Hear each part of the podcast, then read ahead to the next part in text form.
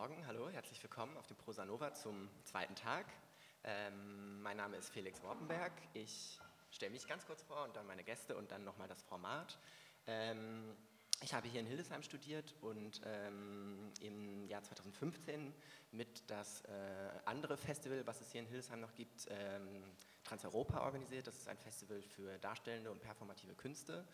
Ähm, und wir haben uns in unserer letzten Ausgabe, die hatte das Thema oder die Überschrift Wie in Klammern wollen wir in Zukunft arbeiten und sehr große Fragen an diesen Komplex eigentlich, was ist künstlerische Arbeit, ähm, wie organisiert man sich und äh, so weiter gestellt, die natürlich alle nicht beantwortet wurden auf, äh, in diesem Rahmen, äh, aber immer gut sind zu stellen.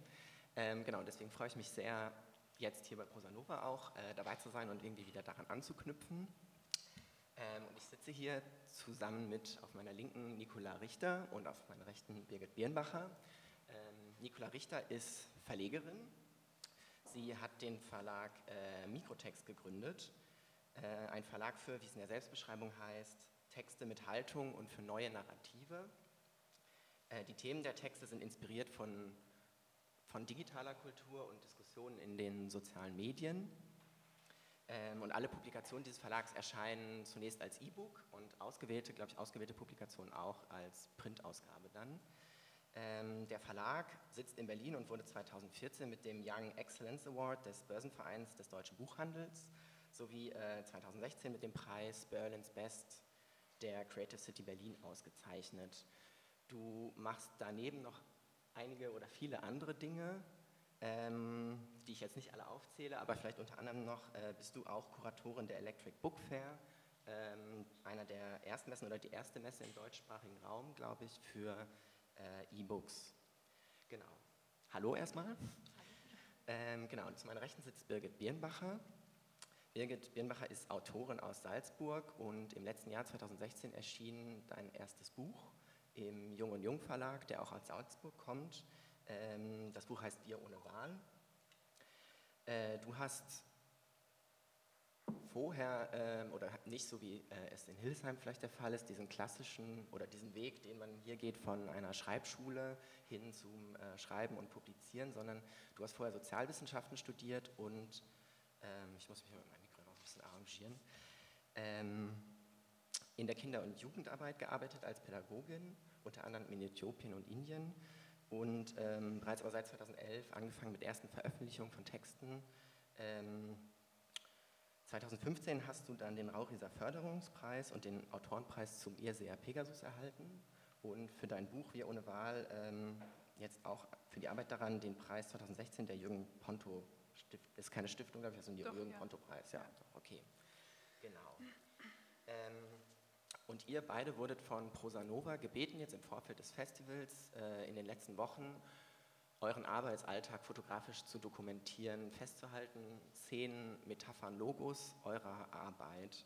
Ähm, und die Bilder und ihre Kontexte, äh, die Bilder haben wir jetzt heute hier, wir werden da so durchklicken, ich werde euch so Themen, Stichworte geben, ähm, sodass wir über die Bilder ins Gespräch kommen.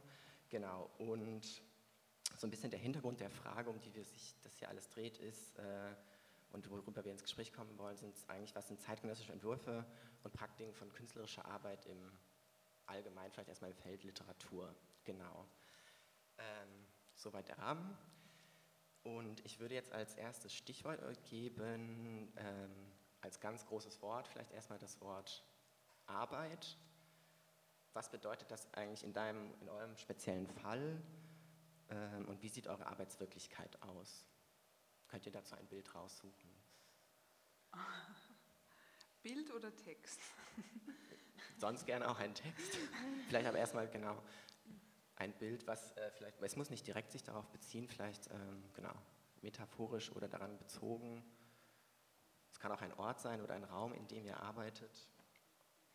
Bei mir hängt es gerade. Ich will eigentlich zurück in meiner Dia-Show. So.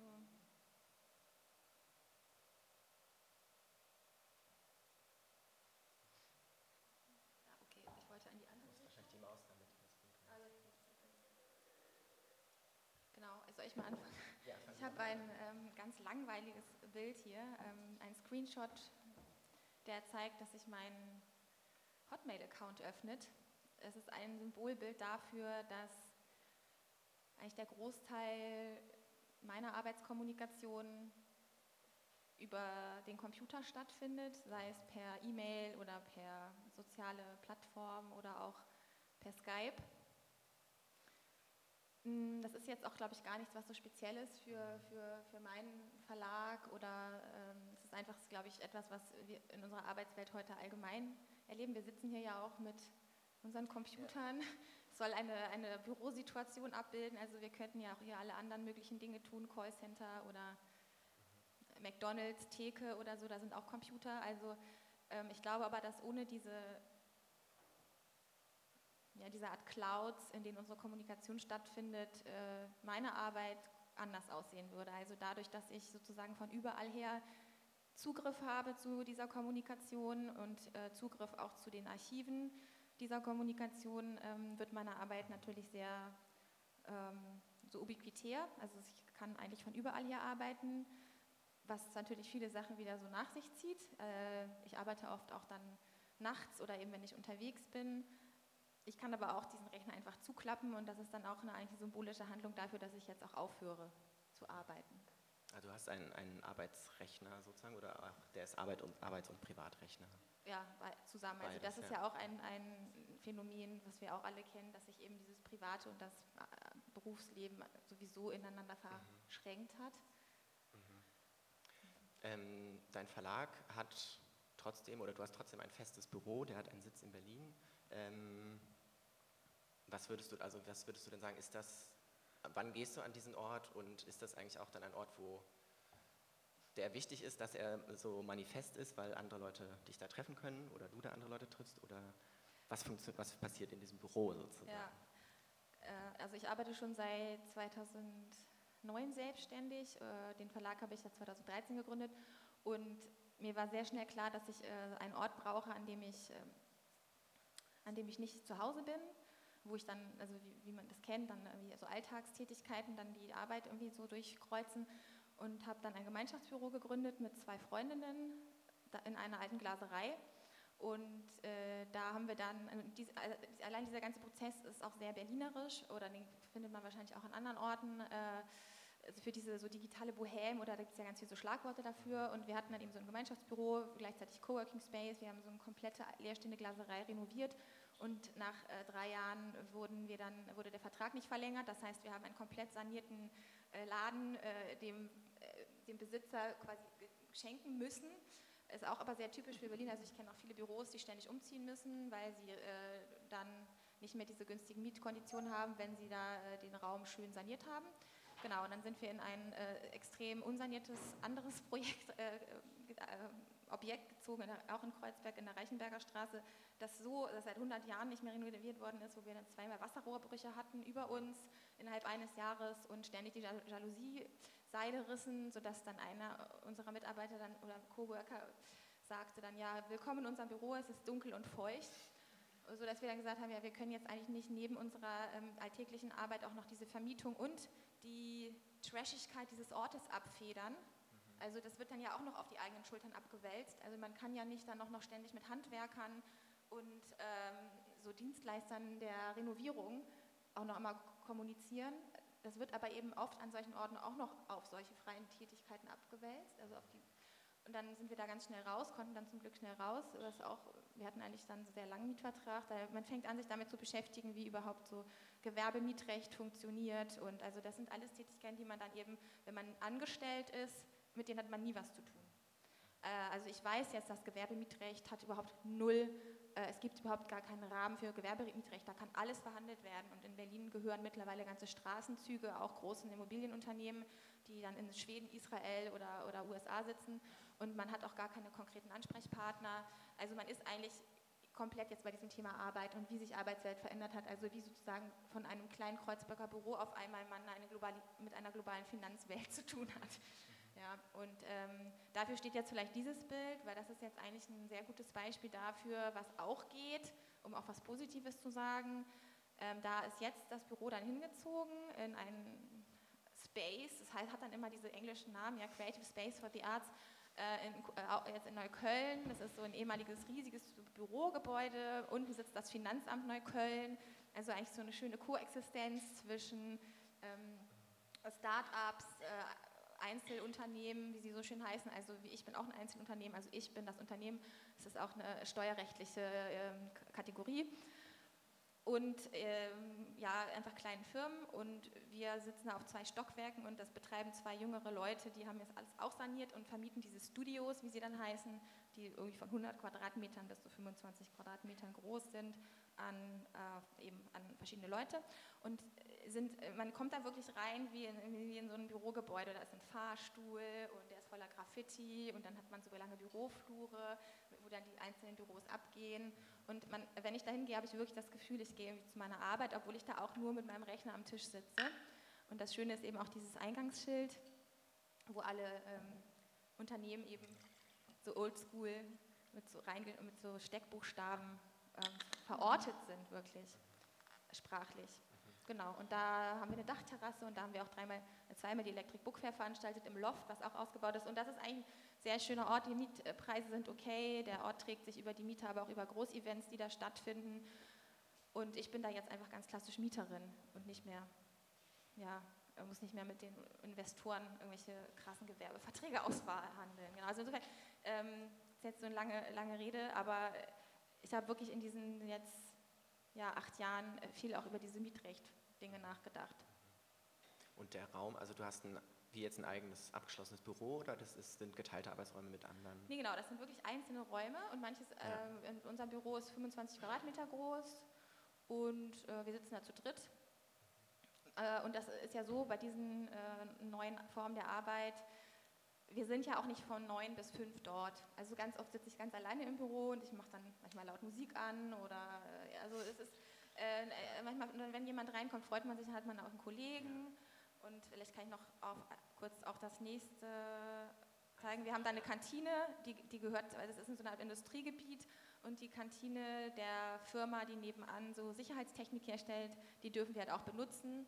Und das ist wirklich wie so eine Art ähm, paradiesischer Zustand für äh, diese, diese, diese Kleinstunternehmen, die da arbeiten. Weil ne, man hat keine Zeit, groß äh, immer Mittagessen zu gehen.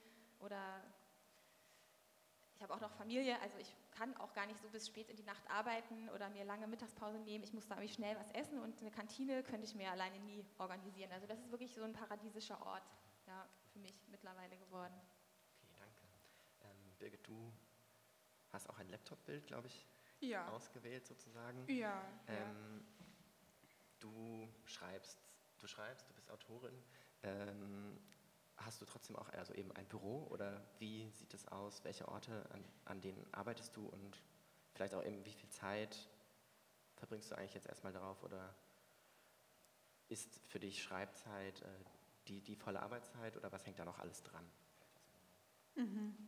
Ja, ich habe dieses, auch dieses verschwommene Bild gewählt eines Arbeitsortes oder dem, dem Beginn eines neuen Textes, weil das meine Lebenssituation ist jetzt gerade. Das erste Buch ist, ist jetzt draußen. Das, die Frage ist jetzt immer so, was kommt, was macht man?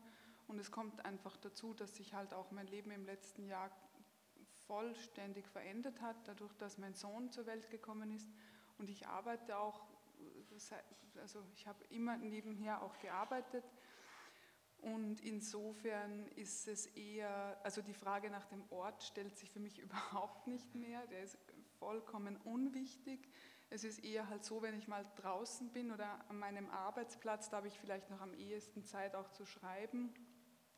Aber eher interessant für mich ist eher so die Frage, was denn jetzt sein soll mit dem Schreiben. Also für mich hat sich halt sehr schnell das Gefühl eingestellt, ähm, ich habe das vorhin auch schon mal äh, äh, gesagt, ich hoffe, dass jetzt niemand sich das doppelt anhört, doch jemand schon.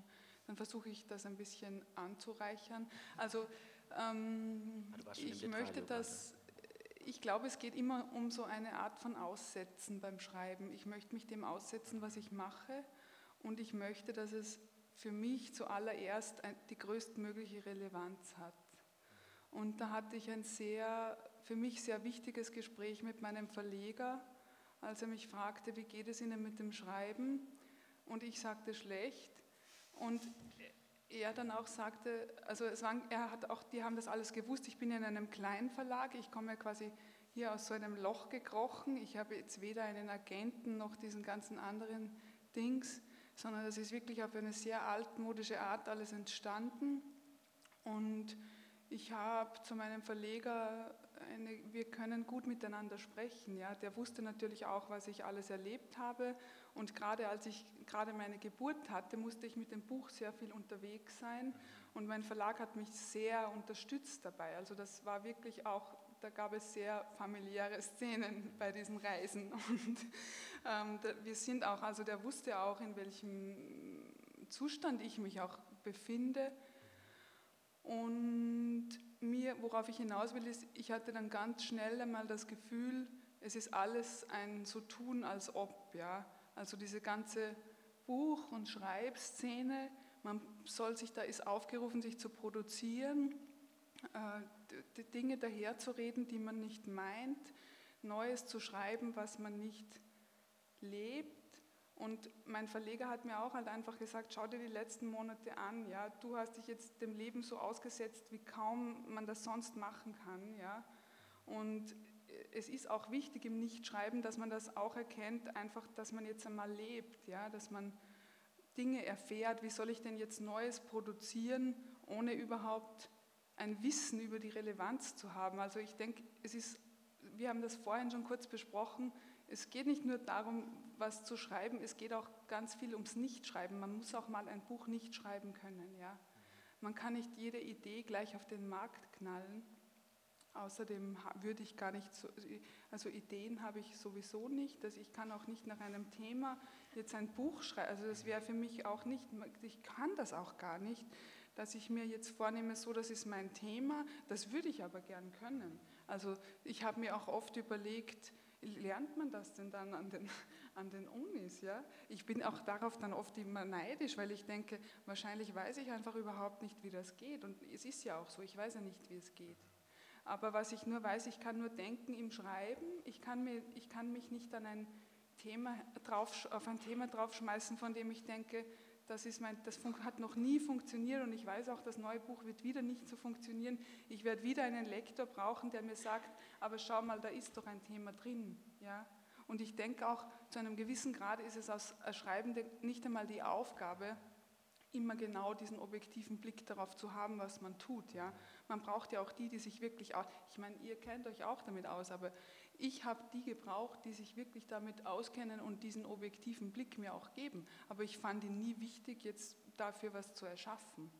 Nur jetzt stehe ich auch wieder vor dem Nichts und denke, es ist eine andere Unproduktivität als die, die es vorher war, die man hat als Mutter. Es ist auch eine andere Müdigkeit als die Müdigkeit, die man im Schreiben hat, wenn man seinen Tisch umkreist und sagt, ich schreibe nicht, ich schreibe nicht, ich schreibe und zwei Packungen Zigaretten raucht und zwei Kannen Kaffee trinkt und sagt, ich schreibe nicht. Das ist eine andere Form der Müdigkeit, weil die Müdigkeit als Mutter ist immer eine absolute. Sie lässt auch keinen Raum für diesen Luxus des Nichtschreibens. Also, und ich frage mich einfach, was dabei herauskommt. Und bin glücklich darüber, dass mein Verleger mir insofern Mut zuspricht, als er sagt, du musst auch mal was leben. Ja, wie geht es denn, dass man alle zwei Jahre sein Buch rausknallt, wenn man dazwischen nichts erfahren hat? Ja. Ähm. Darf ich kurz eine Sache dazu sagen, weil das so schön das äh, Gespräch von eben, was wir vorher hatten, auch nochmal ähm, ergänzt. Also dieses nicht, weil wir haben so eine Parallele gefunden zwischen diesem etwas mal nicht schreiben ähm, und ähm, was ich gerade in meinem Verlag mal aushalte, ist mal äh, eine Weile nicht zu verlegen weil ich mir auch immer so ein Programm fürs Jahr dann überlege, sechs bis acht Titel mache ich äh, und die Idee ist eben, dass sie zuerst digital erscheinen und dadurch kann ich auch schnell reagieren, aber ich habe jetzt die letzten Titel im März rausgebracht und jetzt ganz lange nichts gemacht und habe auch eigentlich erst vor drei Wochen ungefähr mit einem Autor, äh, mit Jan Brandt, äh, seinen sein, sein Text sozusagen final abgemacht. Äh, den kriege ich jetzt am Montag und habe einfach ganz lange, zwei Monate nicht gewusst, was als nächstes herauskommt. Und das ähm, war wirklich auch schwierig auszuhalten. Ein bisschen solidarisch fühlte ich mich dann auch mit dem Verlagshaus Frank, mit der hier, äh, das ist ein, ein Lyrik-Verlag aus Berlin. und die, weil die jetzt auch ein Jahr lang mal kein Programm machen. Und das bedeutet für einen Verlag nicht, dass man den Stift fallen lässt und äh, Laptop zuklappt und man macht nichts, sondern man hat ja ständig mhm. sozusagen Dinge zu verwalten. Dinge, die, also Anfragen an schon existierende Titel, die reinkommen, manchmal Rechteanfragen, Presseanfragen und so weiter. Selbst dieses Nicht-Verlegen oder wie du gerade schön beschrieben hast, dieses Nicht-Schreiben führt halt zu einer Tätigkeit. Und äh, ich fand das jetzt sehr interessant. Also ich habe mich dann echt jede Woche gefragt, oh Gott, ich weiß immer noch nicht, was ich als nächsten Titel mache. Das ist ja ganz schrecklich. Aber es hat mir wirklich Zeit zu ge äh, gegeben, darüber nachzudenken, was will ich denn eigentlich machen. Und äh, genau diese, dieser, dieser Essay-Geschichte von Jan Brandt äh, handelt jetzt eben von dem Haus seines Groß Großvaters. Äh, darüber hat er auf Facebook ganz, ganz viel gepostet. Dieses Haus, was jetzt äh, ähm, quasi abgerissen wird weil er das nicht kaufen konnte. Er hatte dann irgendwie Geld gesammelt, aber es fehlten 10.000 Euro oder so. Und der neue Eigentümer wollte es dann auch nicht billiger verkaufen. Er hat diesen ganzen Abrissprozess dokumentiert und am Ende wurde sogar noch eine Feuerübung in dem Haus gemacht und es wurde quasi abgefackelt. Und ähm, es ist jetzt, es wird so eine Art Essay-Geschichte auch über Besitz und Erbe ähm, und über Generationsübergaben und das finde ich eigentlich ein extrem relevantes Thema und ich habe schon echt mir lange gewünscht, mal was dazu zu lesen. Ich habe eben auch schon ein bisschen über Immobilien in Berlin gesprochen und das, was ich erlebe und deshalb äh, hakt das da ganz gut ein.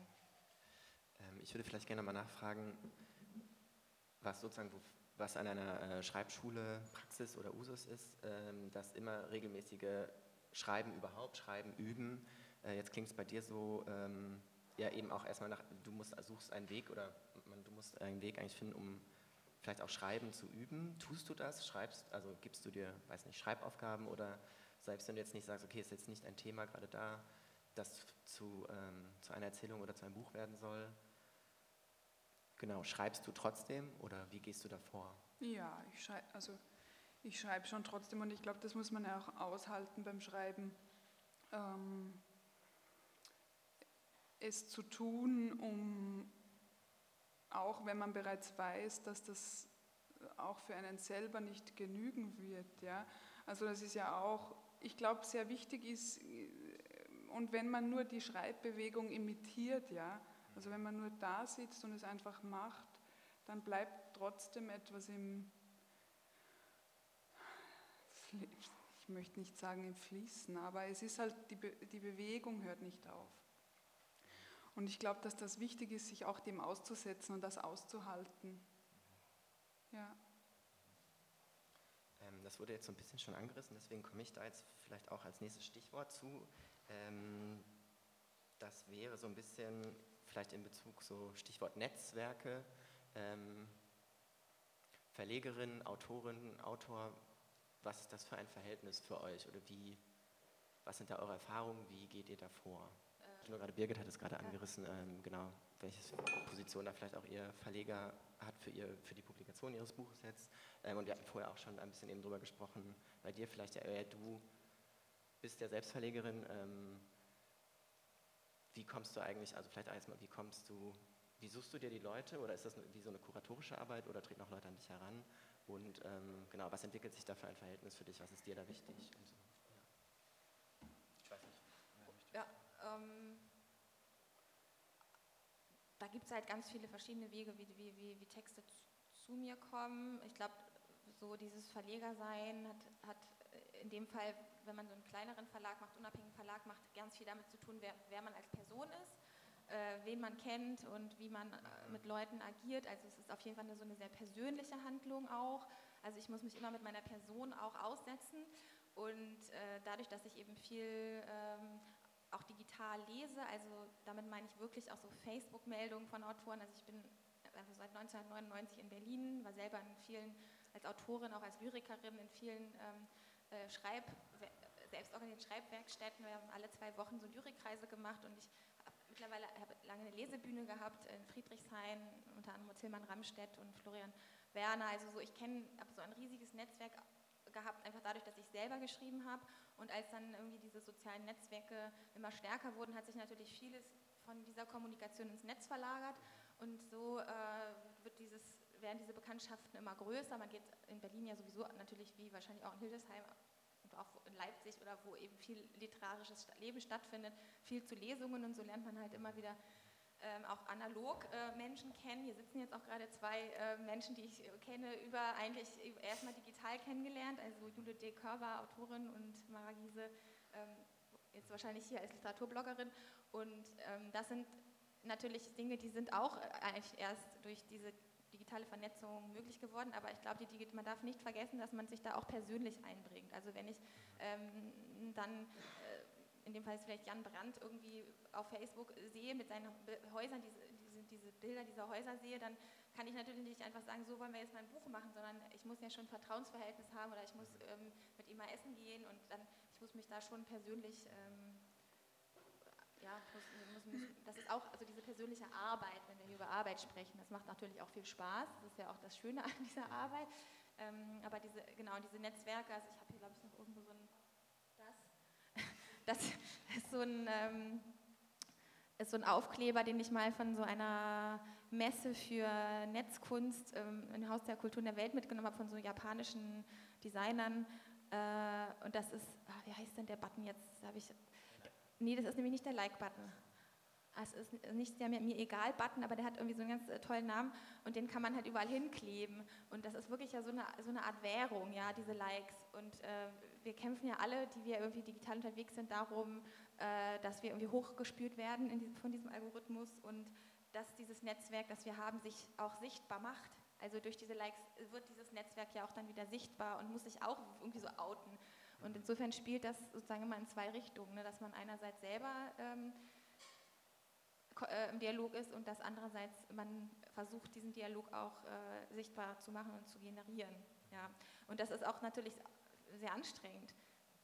Also mhm. ich mache den Verlag halt alleine und ich, ich, will eigentlich manchmal auch gar nicht auf Facebook gehen. Und ich habe jetzt auch schon einen Blogger hier getroffen, der gesagt hat, ja, er geht nur noch eine Stunde am Tag auf Facebook. Und es ist ja auch diese Droge, die, die uns da so reinsaugt und dieser, dieser unendliche, dieses unendliche Manuskript, was wir da lesen und es sind so viele interessante Sachen ähm, und Links und hier und Videos und alles ist irgendwie unterhaltsam. Das ist ja eine unglaubliche Ablenkung und damit irgendwie zu arbeiten, das erfordert schon, glaube ich, sehr viel Konzentration und das ist dieses, äh, das ist die mhm. Arbeit, die ich vielleicht jetzt für diese Netzwerke beschreiben würde. Und so im Verhältnis dann zu Autorinnen und Autoren, die, die du publizierst, ähm, also ist das so ähnlich wie bei Birgit, dass du auch, äh, ja, wenn sie im Schreibprozess sind, wie, wie bringst du dich da ein oder wie wird da der Kontakt gesucht auch vielleicht? Ja.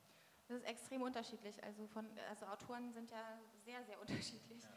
Einige geben einem das absolut fertige Manuskript ab und wollen eigentlich in der Zwischenzeit gar nichts mit, äh, von einem hören und man fragt mal so nach, so ja, wie weit bist du denn? Ja, ich brauche noch so und so. Andere, mit denen plant man sogar das neue Buch zusammen und überlegt sich, wie kann das strukturiert sein. Äh, das ist äh, extrem unterschiedlich. Viele der Texte, die ich verlegt habe, sind ja auch schon veröffentlicht im Netz, auf Blogs oder auf Facebook oder Twitter. Da ist das dann eigentlich nur noch so ein Auswahlprozess. Also da wählen dann entweder die Autoren aus oder oft in meinem Fall auch die Übersetzerin, weil das äh, oft auch arabische, also junge syrische Autoren waren. Und ähm, genau, das ist extrem unterschiedlich. Und dann muss man natürlich diese Auswahl noch mit den Autoren besprechen oder manche Autoren, denen ist es dann auch egal, weil sie haben es ja eh schon alles veröffentlicht auf Facebook zum Beispiel und da sind sie ja ihr eigener, äh, ihr eigener Verlag. Ne? Also man, die brauchen ja eigentlich dann gar keinen Verlag, aber das Buch machen sie dann trotzdem, weil es ja auch irgendwie schön ist. Ja, genau, also das ist sehr unterschiedlich. Man muss sich aber, das ist auch wieder was, was ich auch, äh, ähm, was man glaube ich auch unterschätzt. Also deshalb, man muss sich für, für jedes äh, Buchprojekt oder Literatur, äh, also für jeden neuen Text auch eine neue Strategie dann überlegen, wie oder sich anpassen. Also man muss sehr flexibel sein, Strategie gar nicht so, aber man muss irgendwie sehr schnell herausfinden, okay, wie ist jetzt die psychologische Chemie oder wie ist so die Chemie zwischen den, äh, den Autoren. Ich hatte einmal ein Treffen mit einer Autorin, die dann, als ich mit ihr den Text also durchgehen wollte, mir erstmal sagte so, nee, also du hast mir den Titel hier weggestrichen, so kommen wir überhaupt nicht ins Geschäft, das finde ich ein Affront, also so können wir doch überhaupt nicht miteinander reden. Und ich hatte dann im Text noch viel mehr weggestrichen und ich hatte im Text auch äh, extrem viel geändert und habe dann das gar nicht aus der Tasche geholt, weil ich hatte ihr nur in der, in der Mail geschrieben, also wir können ja damit beim Titel anfangen, habe ich schon eine gute Idee und so weiter und den Rest machen wir dann halt im Café. Und dann, äh, als sie dann schon, sie, sie hatte eigentlich wollte aufstehen und gehen und dann äh, habe ich einfach das Manuskript in der Tasche gelassen und erstmal verbal so erzählt, wie ich den Text einschätze und so weiter. Und dann saßen wir da zwei Stunden am Ende, war alles äh, schick Und äh, genau, und die Autorin nennt mich mittlerweile ihre Lieblingsverlegerin. Also so kann es auch kommen.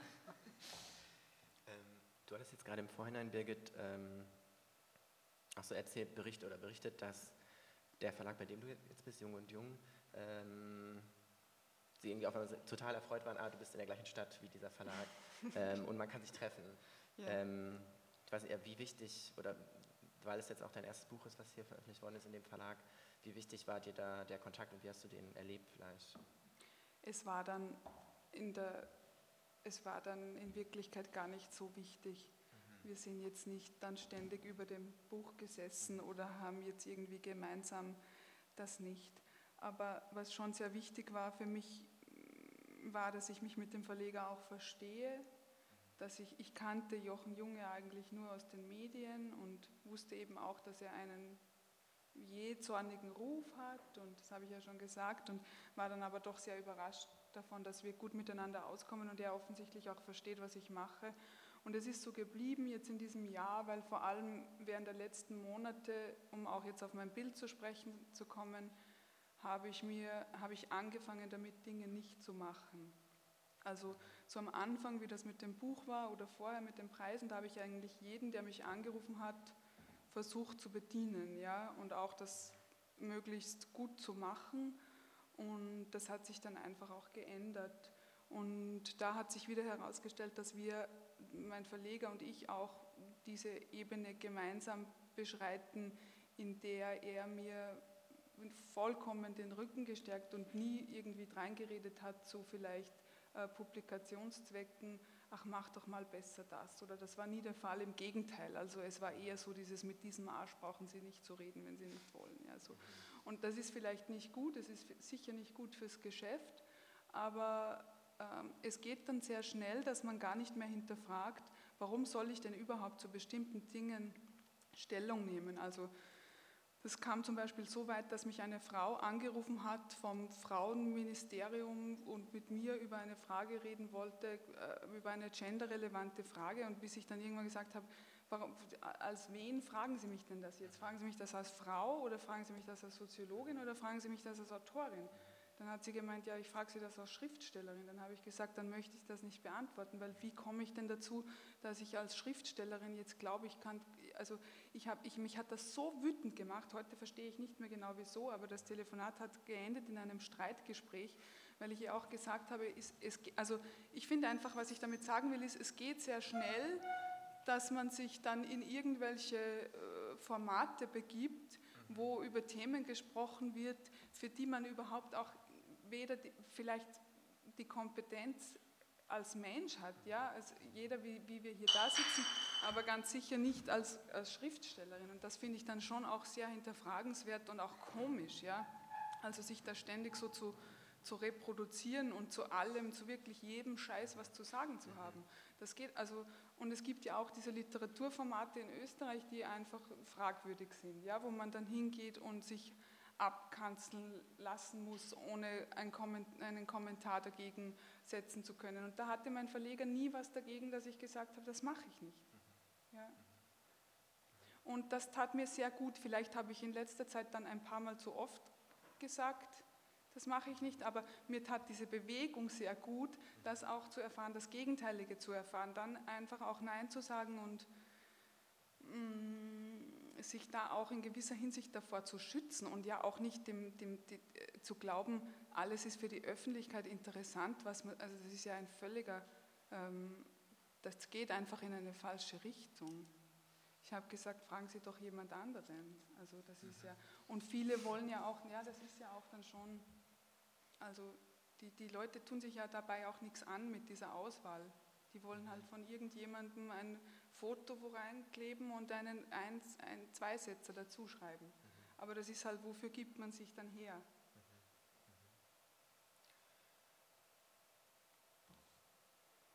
Ja, und zu den Netzwerken wollte ich auch noch was sagen, wenn ich, wenn ich darf.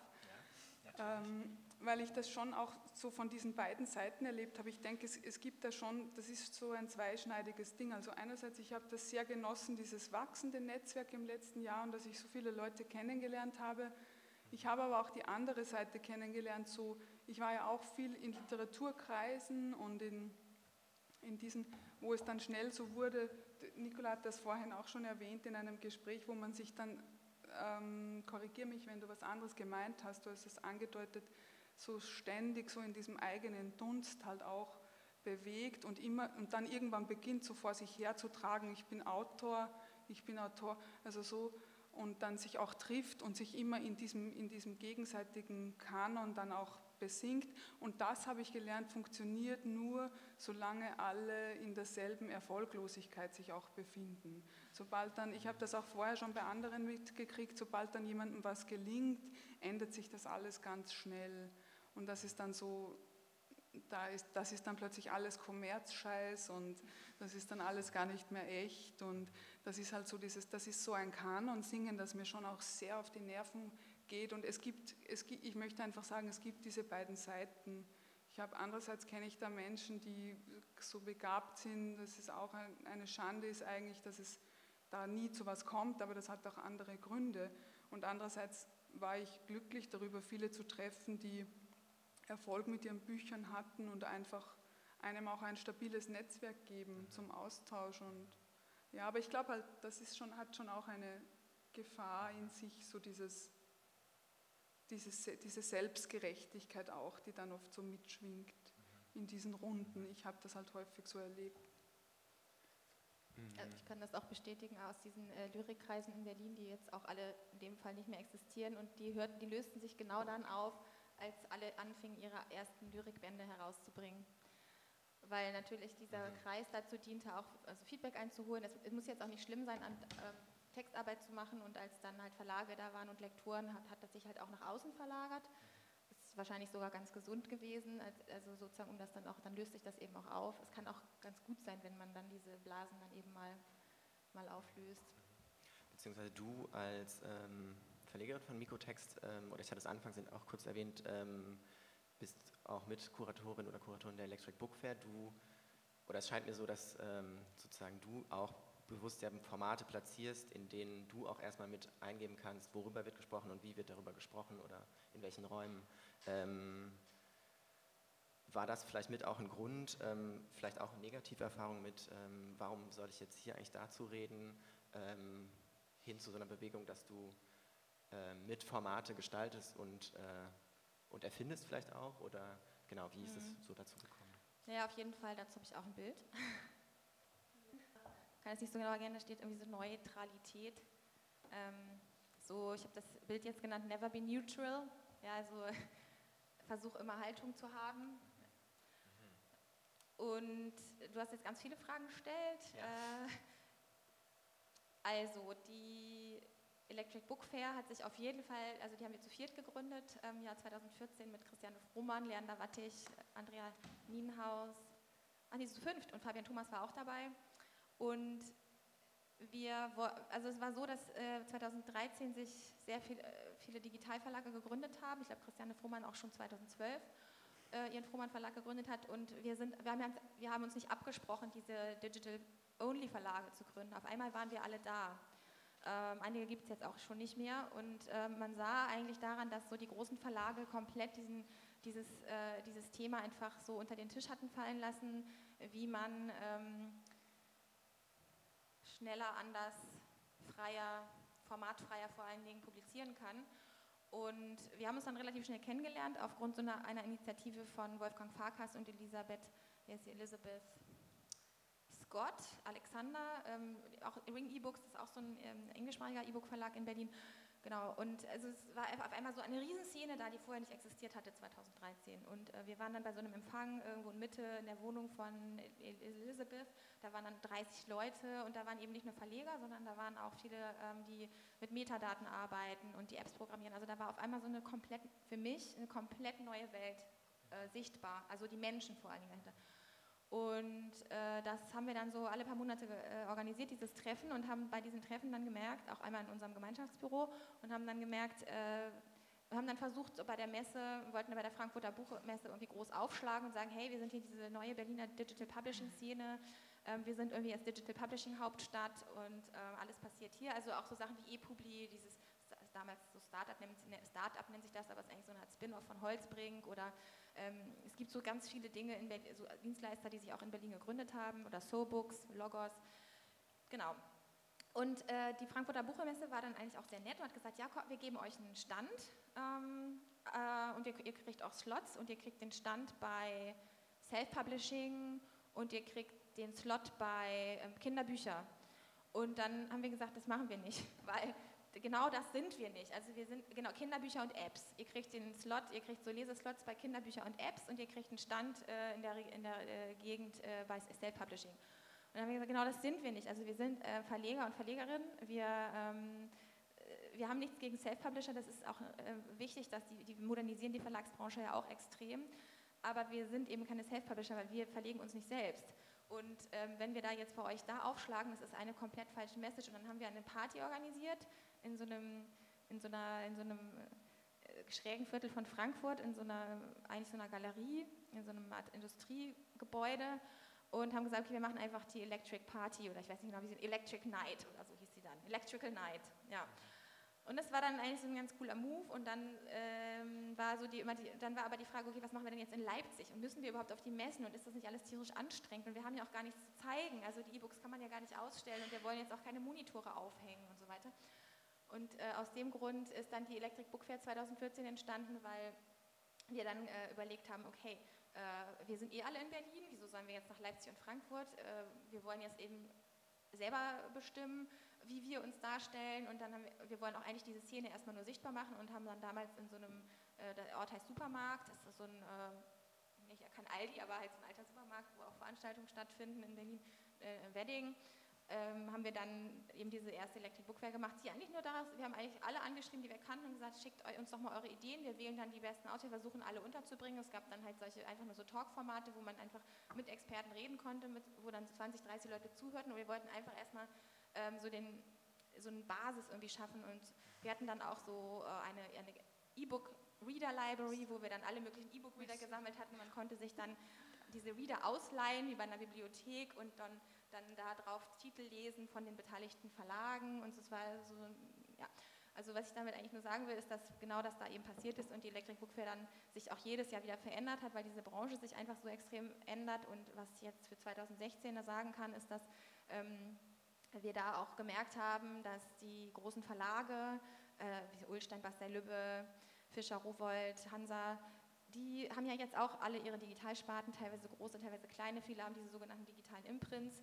Und da arbeiten jetzt Leute, neue Leute, und die sind jünger und offener. Und auf einmal hatten wir 2016 irgendwie acht Förderer von, aus den Verlagen. Und vorher hatten die uns zwar auch unterstützt mit Personal oder hatten jemanden geschickt, aber hatten uns kaum Geld gegeben weil sowieso die Lektorate kein Geld haben, nur die Marketingabteilung. Aber die Marketingabteilung hat irgendwie gesagt, okay, wir unterstützen das jetzt mal, dass ihr da sichtbar werdet.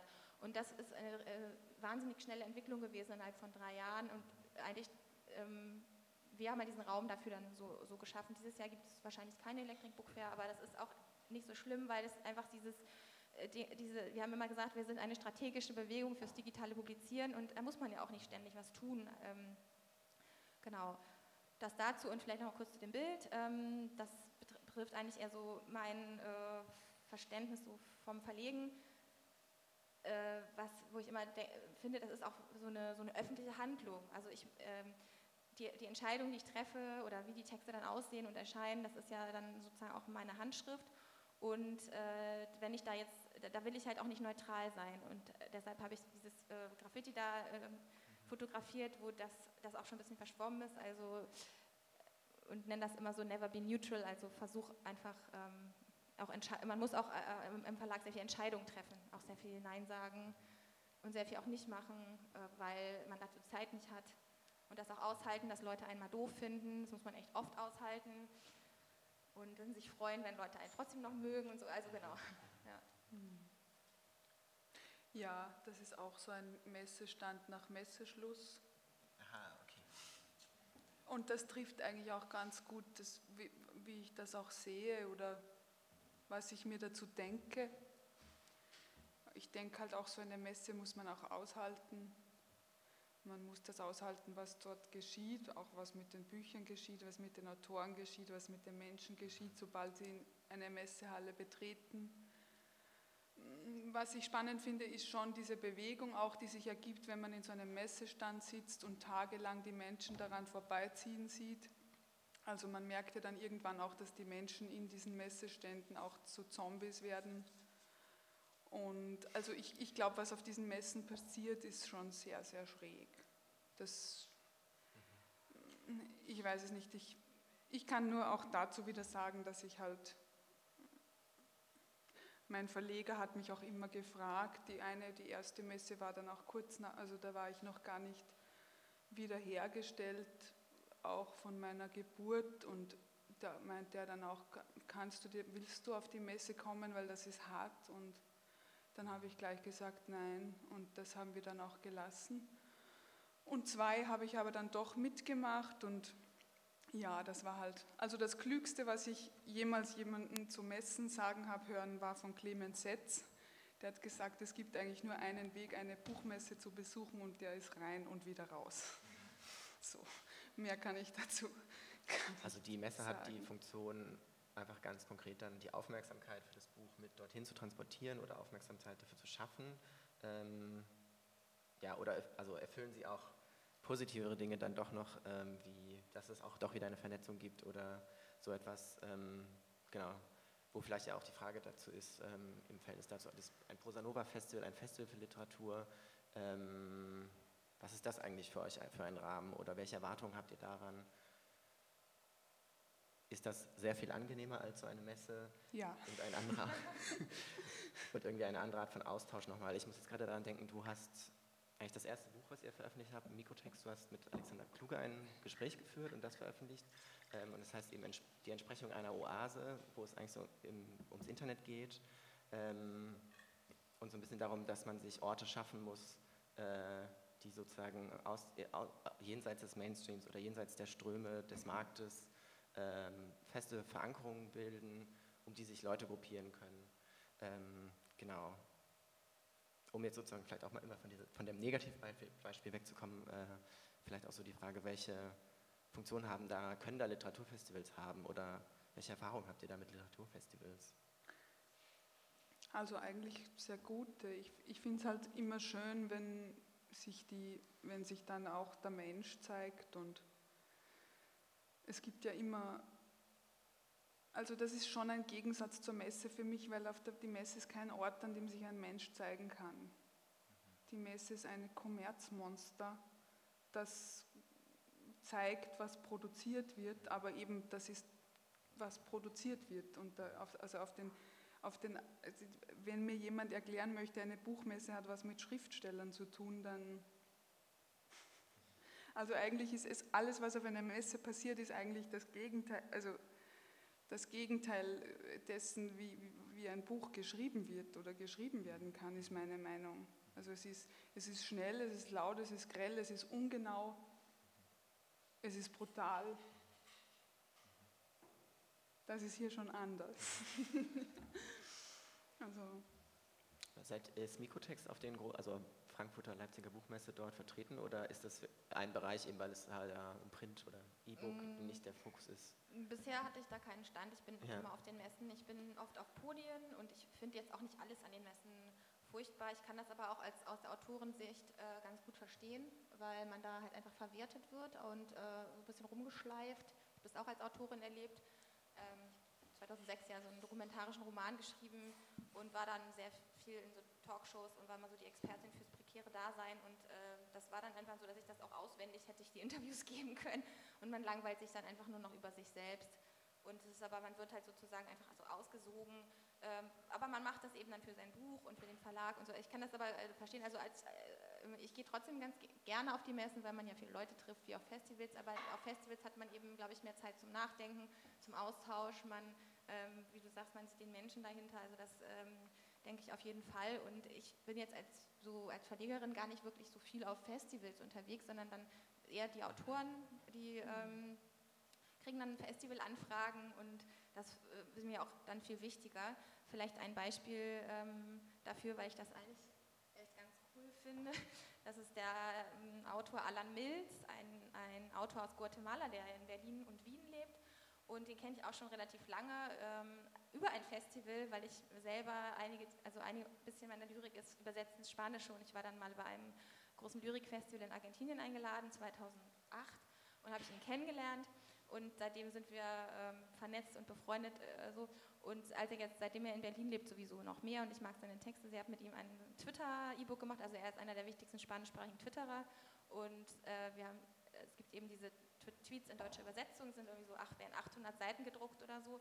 Und jetzt habe ich mit ihm einen englischen Essay veröffentlicht, also er hat auf Englisch geschrieben. Äh, Hacking Coyote, das ist so eine Art äh, Trip, ähm, wo er so Maya-Mythen verbindet mit Hacker-Metaphern. Äh, das ist ziemlich irre. Und dieses, dieser Text äh, ist eigentlich jetzt so ein ganz gutes Beispiel dafür, was man, äh, wie, wie das alles so ineinander greift. Festivals, Blogs, äh, soziale Netzwerke, weil er hat diesen Vortrag gehalten irgendwie bei der äh, Republika als so eine Art Tweet-Vortrag und Diskussion. Dann hat er das nochmal ausgearbeitet für die Transmediale und äh, da war dann aber das Buch auch schon da. Äh, das kam dann äh, parallel raus und ähm, eben auf, auf Englisch. Und mit diesem Buch ist er jetzt aufgefallen, den Leuten, die dieses Hey-Festival organisieren, vielleicht auch ein Begriff. Hey Festival ist eigentlich so ein Label für so riesige literarische Festivals in äh, englischer Sprache vor allen Dingen und in ähm, spanischer Sprache, also in Spanien und vor allem in Lateinamerika. Und es gibt dieses große Hey Festival in Cartagena und die ähm, in Kolumbien und die äh, erstellen jedes Jahr eine Liste der tollsten, also die Liste kriegt immer so ein neues Label und dieses Jahr ist die Liste die 39 Autoren unter 39 Jahren, die auf Spanisch schreiben und die sie irgendwie toll finden. Und der Autor ist jetzt auf dieser Liste, aber er hat sein letztes Buch auf Englisch geschrieben, in einem deutschen, eigentlich E-Book First Verlag veröffentlicht. Äh, er ist irgendwie Guatemalteker und lebt in Wien und Berlin und diese, diese, dieser Autor und sein Buch wurde dann sogar in der New York Times auch, äh, erwähnt, äh, weil die da eben auch diese, diese 39 ähm, äh, Autoren dann immer also äh, groß besprechen. Und äh, er war dann so das Beispiel dafür, dass wir heute so transkategorisch sind, also transgenero. Äh, und das ähm, ist halt etwas, was man, glaube ich, als Verlag früher hätte nie machen können. Äh, also sozusagen diese Kooperation zwischen Autor, Festivals, also in dem Fall sogar die Digitalfestivals, Netzkunst, äh, Essay und dann irgendwie ist der, der, der Text erscheint jetzt auch irgendwie bei einem Wiener Verlag auf Deutsch, dann bei einem ähm, chilenischen Verlag auf Spanisch und der, der diffundiert jetzt so. Und äh, eigentlich äh, ist das irgendwie so ein ganz tolles Beispiel. Und deshalb habe ich dieses Foto auch mitgenommen von ihm, weil er da, äh, weil wir da halt irgendwie darauf anstoßen, an der Ankerklause in Kreuzberg. Und ähm, er dann irgendwie so auf dieses Heinz Tomatenketchup zeigte, weil wir gerade Pommes gegessen haben. Und ähm, dieses Heinz ist ja auch einfach so ein internationales, globales Logo. Und ich fand, das steht genau disparat dem gegenüber, was man mit Literatur schaffen kann, so wie so ein kleiner, wie so ein, wie so, wie so ein kleines, äh, wie so ein kleiner Cookie, kann man sich da überall so reinloggen, ja, und ähm, Heinz Tomatenketchup gibt es aber auch überall. Also wir sind sozusagen diesen ähm, Spiel, wir spielen so zwischen diesen globalen Marken und versuchen halt unsere eigenen ähm, Dinge da reinzudrücken. Und wenn das klappt, ist das einfach total großartig.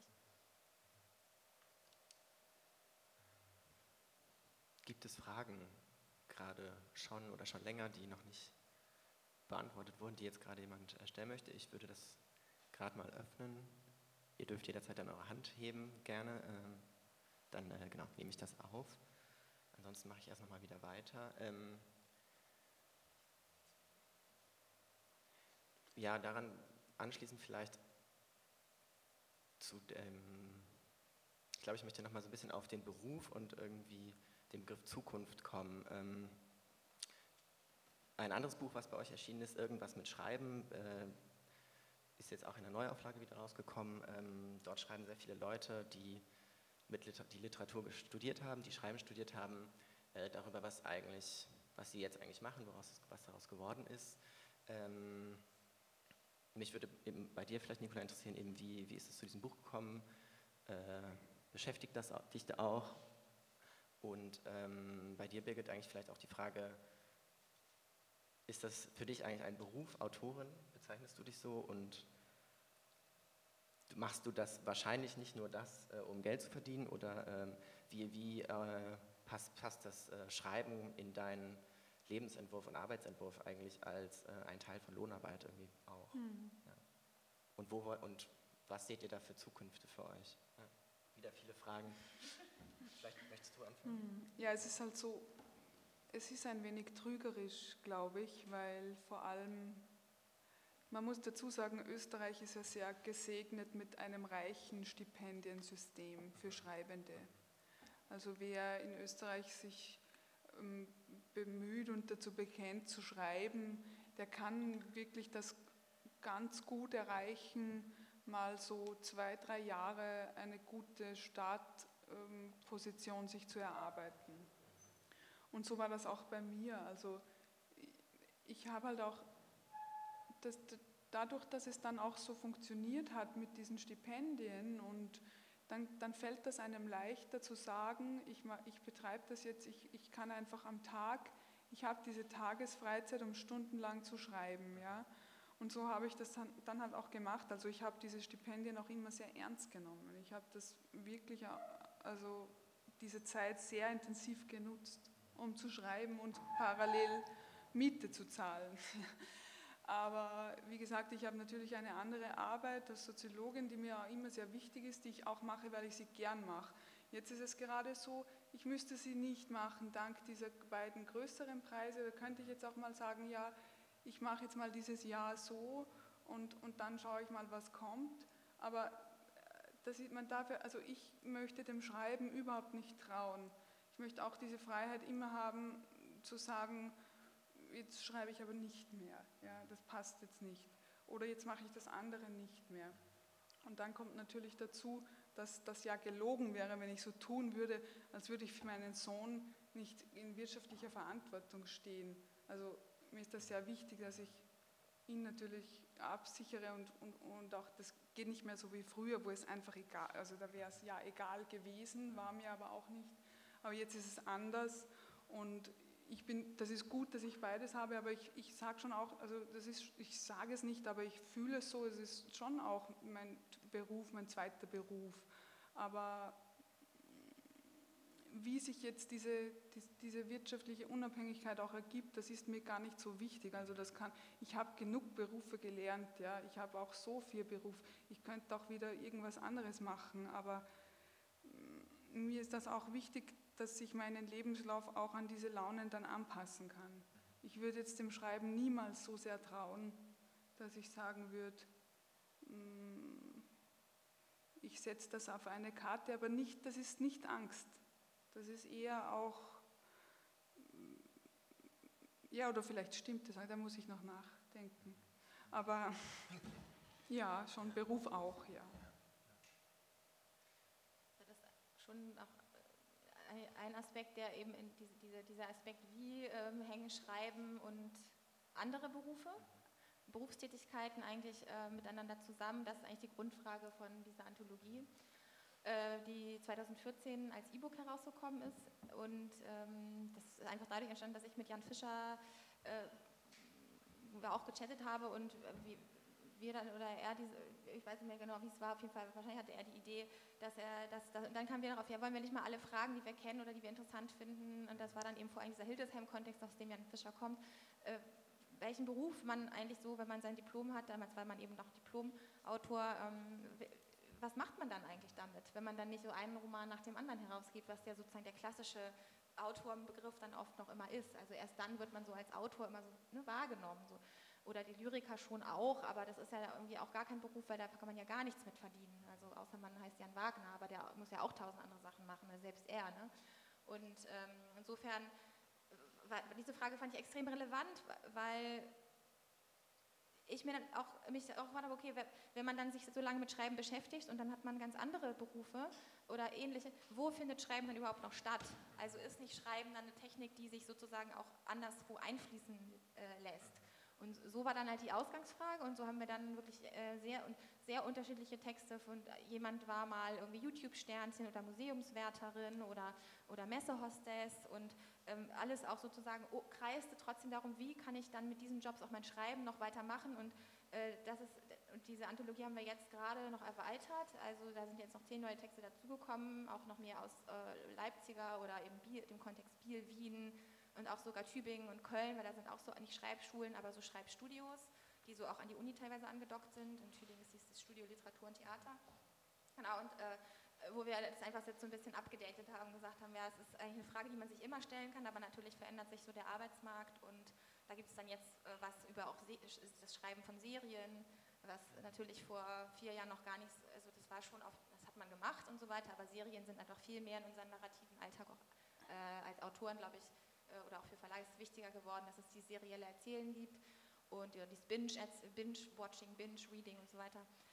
Genau, und dieses Buch, wenn, ich will gar nicht so viel dazu sagen, aber das kann man hier auch angucken und kaufen. Ich habe äh, hier in dem Buchladen sind sowieso alle, im Festivalbuchladen sind alle Mikrotexttitel, die gedruckt sind, auch zu sehen. Die sind nicht alle ausgelegt, aber wenn ihr fragt, dann gibt es eine Kiste, da sind alle drin, mhm. ähm, weil ich hätte sonst das ein bisschen stark okkupiert. Ähm, aber äh, würde mich freuen, wenn, wenn ihr mal reinschaut und äh, die E-Books, es gibt auch viel mehr E-Books, also 40 oder über 40 E-Books, äh, man kann sich Leseproben in allen diesen verschiedenen Shops, iTunes, Amazon und so weiter runterladen, wenn man einfach nur mal reinlesen will. Da würde ich mich auch freuen, wenn, genau, also das nur so als äh, die, die, Frage Schreiben äh, ist halt vielleicht schon so eine sehr so äh, Hildesheim-Frage, sich so selbst zu reflektieren und so weiter, aber wir haben dann festgestellt, dass es eigentlich eine Frage ist, die eigentlich alle Autoren oder schreiben können Wollende und so weiter auch beschäftigt. Und ähm, gibt es großartige Texte auch von Martina Hefter, die ähm, auch sich da mit den verschiedenen Hüten auf dem Kopf beschreibt und genau. Ja. Ähm, sozusagen dein Entwurf oder dein Ziel mit Mikrotext oder auch das, was inzwischen schon passiert, ähm, ist das sozusagen, ist das auch eine Möglichkeit für Leute eben zu schreiben, ohne dass es dass sie etwas schreiben können, was nicht vielleicht gleich auch gegen, gegen wirklich eine richtige Bezahlung, gegen einen vollen Lohn äh, publiziert wird, dass es ein, ein, Schnellschuss sein kann. Ist das, ist das wichtig? Und vielleicht eben auch ja, perspektivisch ge ge gefragt, was soll eigentlich publiziert werden und wenn es nicht eben gleich der gro ganz große Romanentwurf ist oder so. Mhm. Ja, das ist auch schon eine interessante Frage. Also ich äh, selber interessiere mich natürlich für bestimmte Lektüren, die eigentlich eher ähm, weniger diese klassischen Romane sind. Ähm, ich lese die auch, aber mh, mm, die gibt es auch schon so oft und ich interessiere mich wirklich mehr dafür, wie sich auch Erzählen und Schreiben verändert, äh, wie sich so, wie Schreiben episodischer wird, ähm, auch aufgrund der sozialen Netzwerke, in denen auch geschrieben wird äh, wie, wie, wie es sozusagen auch serieller wird und interaktiver oder dialogischer. Das heißt, ich habe eben auch Bücher gemacht mit Facebook-Statusmeldungen und mit Tweets und so weiter, weil ich glaube, das sind auch Textformen unserer Zeit. Ähm, was soll man da also was soll man verlegen? Ja klar, es ist auch immer mein subjektiver Geschmack. Ähm, ich will die, natürlich die Texte auch verkaufen, also sonst würde ich das auch nicht machen. Und ich ähm, habe auch mit den Autoren Verträge. Ich biete einmal im Jahr ein Abo ähm, an, mit dem man sozusagen das Jahresprogramm im Digitalen äh, abonniert, ohne zu wissen, was kommt. Ähm, und damit habe ich dann so eine Art Grundstock äh, und auch so kleine Vorschüsse, die ich den Autoren zahlen kann. Die Texte müssen ja nicht lang sein. Ich glaube, das ist für Autoren oft sehr interessant. Ich, ich gebe ihnen ja überhaupt gar keine Vorgaben. Also es können zehnseitige Essays sein, äh, 50 Seiten von Tweets. Es kann eine literarische Reportage sein mit Instagram-Fotos drin. Ich habe auch schon ein E-Book mit GIFs gemacht. Also äh, ja, das ist, äh, glaube ich, was, was man in vielen Verlagen gar nicht so machen kann, weil es verkauft sich ja eh nicht. Aber dadurch, dass ich beim E-Book erstmal gar nichts drucke und ich produziere das über so ein, ich gucke gerade mal, ob ich da, da habe ich noch so einen Screenshot. Äh, da bin ich jetzt hier, dann muss ich eigentlich nur eins zurück. Genau, also das ist äh, wie so, sieht aus wie so eine Blog-Software und ich produziere halt mittlerweile alle Titel über Booktype. Das ist eigentlich so ein Open-Source-Tool, mit dem man die Titel, äh, die Texte formatieren kann. Dann lädt man das Cover hoch, ähm, die Metadaten werden eingepflegt und so weiter. Und ich habe mittlerweile, das, das Tool wurde so weit entwickelt, mm, dass ich auch auf einen Knopf drücken kann für Print-PDF, sodass ich jetzt auch ganz oft spontan sagen kann, wenn, das, wenn ich merke, oh, es gibt genug Aufmerksamkeit für einen digitalen Titel, dann kann ich den auch äh, sozusagen relativ schnell ins Print bringen. Das mache ich dann nicht als Auflagendruck, sondern in so kleinen Kleinstauflagen. Das heißt, äh, die werden dann, da werden dann mal nur so fünf oder zehn oder so gedruckt und ich kann dann immer wieder nachdrucken. Und, äh, aber dadurch, dass ich fürs E-Book ja das Cover habe und dadurch, dass das E-Book ja schon lektoriert und formatiert und so weiter ist, ist es eigentlich ein, ein kurzer Weg dahin. Ja. Äh, und solche Dinge interessieren mich halt schon sehr, wie man ähm, eigentlich aus dem Digitalen wieder dann auch zurück in die Buchbranche kommt. Und bin ja auch im Gespräch mit äh, Buchhändlern mittlerweile und äh, habe jetzt auch dieses ganze Wesen des Rabattsystems und der verschiedenen Kataloge, Libri, KNV und so weiter. Das ist ja eine eigene Welt, wenn, wenn man als E-Book-Verlag anfängt und dann auf einmal äh, kriegt man äh, ne, so langsam Wind davon, wie dieser ganze Vertrieb und äh, Vertriebskanal und äh, Versand, Versandweg und so weiter funktioniert. Das ist ja irre in Deutschland. Also da hat man nicht mehr diese Geschwindigkeit, die man vorher hatte.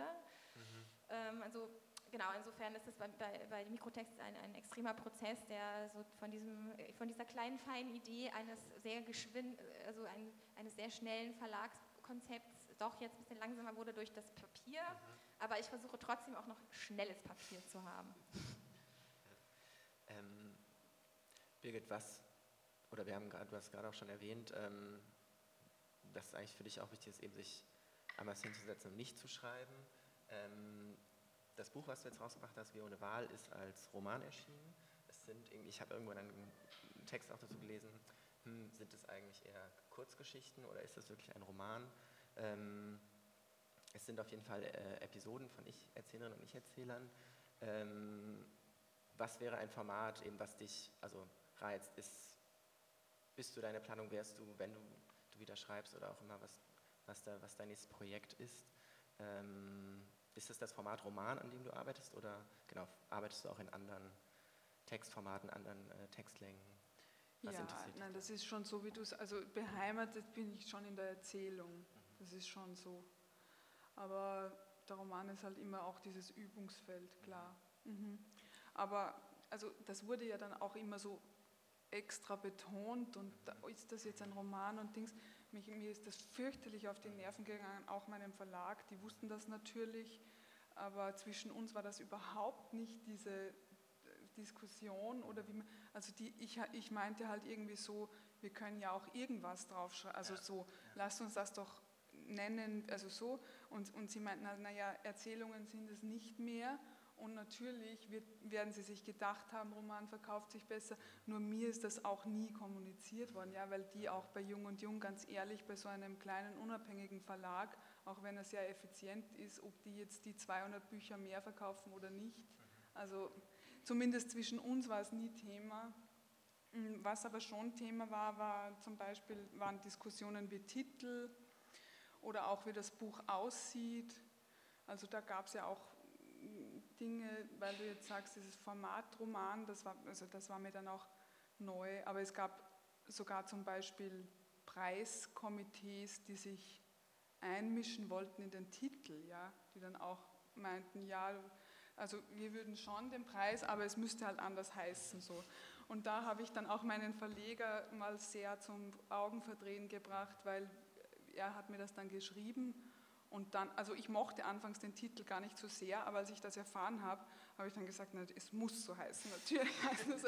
Und er dann aber, aber. Und dann, also es hat dann wirklich auch geendet damit, dass ich gesagt habe, ich möchte von dem Titel nicht mehr runtergehen. Und dann habe ich wirklich die kürzeste Antwort meines Verlegers ever bekommen, weil dann meinte er nur total angefressen, natürlich, es ist Ihr Buch, es soll heißen, wie Sie wollen. so. Aber er war natürlich auch ja, dafür durfte er dann hat er sich dann rausgenommen zu entscheiden, wie es aussieht, ja. Aber selbst da, also sowas passiert dir einfach in großen Verlagen nicht, ja. Da sagt man dir, wenn dir der Titel nicht passt, dann ist da die Tür, ja. Also, also dass man überhaupt diese Mitsprache hat, ja, wie das Buch heißt, ist ja schon, das kann man halt, glaube ich, wirklich nur in kleinen Verlagen machen und dann, dann wird es halt auch das Buch, das man sich halt auch wünscht, jenseits dieser marktkonformen Vorstellungen. Ja.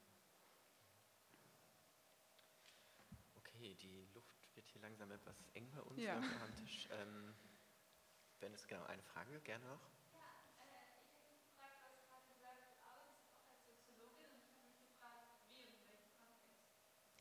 Ja, also ich arbeite in so einer Generationenwohnsiedlung, die jetzt eben besiedelt wird und mache dort Auswahlgespräche und so Community Building.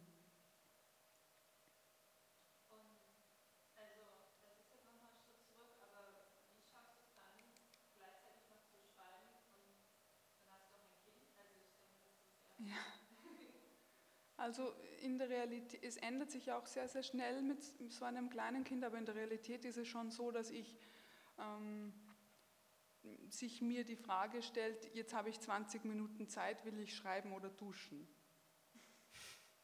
Aber so ist das. Nur ich war auch nie die, die so lange ähm, herumgefeilt hat. Also ich war ohnehin nie eine so lange Schrei Schreiberin. Ich musste immer ähm, mir das auch erst ersitzen, diese, die, diese Fähigkeit so. Und das kommt mir jetzt zugute, dass ich auch immer schnell war und jetzt muss ich noch schneller sein. Und das ist okay, das ist halt dann auch, was ist es dir wert, ja. Aber mh, mm, die Zeit ist schon sehr knapp und nachts zumindest bei mir ging das halt auch gar nicht. Ich dachte anfangs immer, das geht dann nachts, aber bei mir war das halt nicht so, weil ich dann erst mal ein paar Monate nachts halt auf war mit meinem Kind, ja, und halt tagsüber gearbeitet habe. Aber dann sind halt so Gelegenheiten wie hierher zu fahren und mal im Zug zu sitzen und sich dann auch nicht nur auf Schreiben zu freuen, sondern auch darauf mal ein paar Stunden zu sitzen. ja, so ist schon schön, aber ja, das ist natürlich alles dann sehr knapp.